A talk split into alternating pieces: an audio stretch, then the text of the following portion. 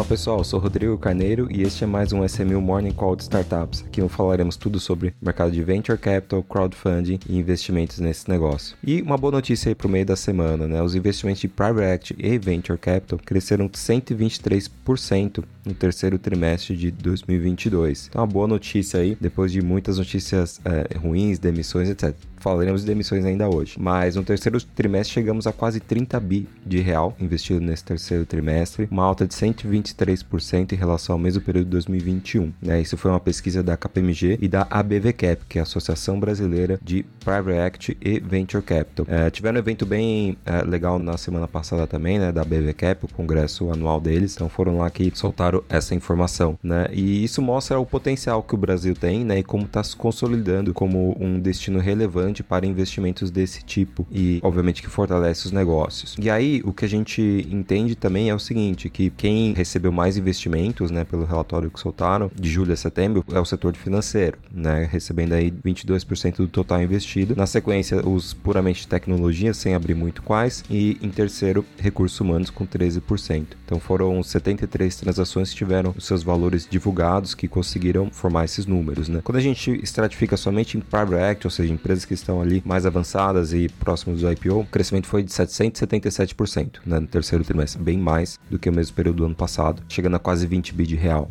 Tá? E aí também os setores que mais receberam os investimentos foi o setor de tecnologia ligado ao setor financeiro, né, com 26%, setor financeiro e seguros, e os outros 16% foram destinados a retail techs, ou seja, quem trabalha aí no varejo, né, e 11% para health techs. Então, segundo o presidente da BVCap, né, Piero Minardi, ele diz que assim, eles já estão vendo uma, uma tendência de retomada dos investimentos de uma forma ainda cautelosa e seletiva, mas aproveitando pelos ajustes de valuation, de preço das empresas, que criou aí boas oportunidades e que mostra que o caixa existe, né? O dinheiro está lá, estava esperando realmente uma melhor oportunidade aí para fazer nos seus investimentos.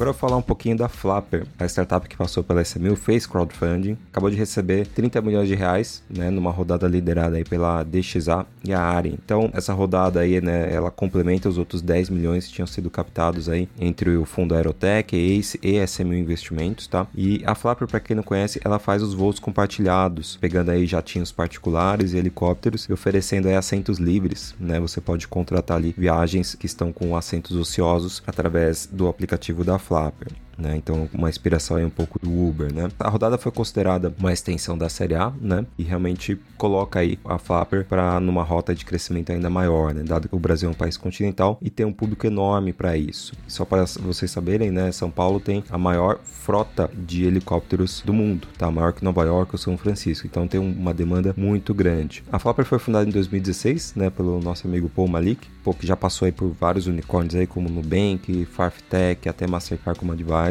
né? E também trabalhou na Easy Taxi, tá? Hoje ela tem 350 mil usuários recorrentes, é, 1.150 aeronaves registradas, né? E em média a plataforma realiza 300 voos por mês. Além disso, a Flapper também passou a, a transportar cargas, né? Pequenas cargas, tudo com aviões terceirizados, né? Então uma empresa aí, como a gente chama de asset light, tá? Desde a pandemia, né? É, nós tivemos aí um crescimento de 40% durante os meses mais críticos e o faturamento da Flapper cresceu aí duas vezes e meia a cada ano desde a sua fundação, né? Hoje 40% da receita vem de operações B2B, né? Sejam eles bancos, hospitais e outros clientes corporativos, tá? Bom, agora a ideia é a startup financiar o seu fortalecimento nas operações internacionais, né? Que hoje já conta aí com outros países, como por exemplo Argentina, México, Colômbia, Flórida e Estados Unidos, e alguns representantes já nos Estados Unidos. E o dinheiro também vai para permitir investimentos em tecnologia. O plano conseguiu ofertar cotas individuais de aeronaves pela plataforma. Então, sucesso aí, fico feliz. Uma startup do portfólio da SMU e Paul e equipe são excelentes. Então, bem-vindo aí, novos sócios de XA e Aren.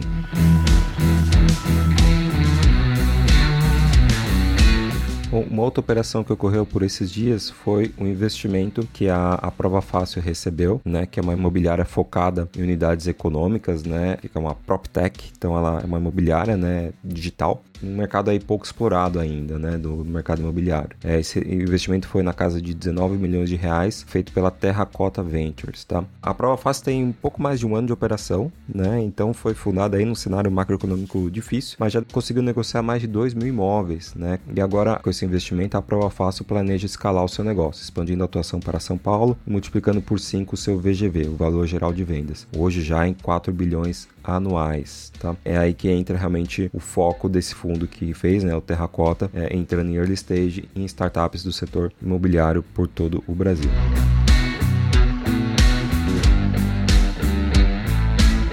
Uma outra transação que ocorreu, né, foi informada ontem, foi que a Avenue, aquela corretora aí que trouxe aí bastante investimentos fora do Brasil para o mercado brasileiro, fez a aquisição da MyProfit, né, que é uma plataforma que facilita a declaração de imposto de renda com ações, principalmente traders aí. Foi adquirido 70% né, da MyProfit e a ideia é que consiga agregar em novos clientes, né. A MyProfit, ela, ela entende e automatiza, né, o pagamento de imposto, de, de quem está comprando ações. E um dos principais produtos aí que a Revenue tem interesse é, são essas ações compradas no exterior, né? Então, criar a inteligência para que os investidores consigam automatizar o pagamento dos seus impostos de ações compradas no exterior. Eles já, já eram parceiros, né? Então, desde os primeiros meses de 2020, a MyProfit oferece esse serviço para clientes da, da Avenue, mas através de um white label, né? Um sistema ali com a cara da Avenue, mas por trás o que está rodando era a MyProfit. E agora realmente fizeram a aquisição de 70% em equity e 30% em em dinheiro. Então, na verdade, foi uma aquisição 100%. Não foi revelado aí qual foi o valuation, né? Mas dizem aí que a plataforma vai continuar de forma independente, né? Atuando com as outras 50 corretoras, né? Que ela já tem contratos e, e contato. E o Rodrigo Poveron continua como CEO, né? Agora também sócio da Avenue. A, a MyProfit tem um histórico aí de mais de 300 mil declarações de imposto de rendas de pessoas físicas que eles já realizaram. Então, para a Avenue, né? A gente entende que boa parte aí, o grande valor da transação é a, a parte da tecnologia, claro, mas também os clientes que eles trazem. São entre 30 e 40 mil clientes de outras corretoras. Claro que não vão automaticamente migrarem né, para a Avenue, mas é uma adição importante aí para o grupo. Agora eles estão apenas aguardando a aprovação do Banco Central para concluir a operação.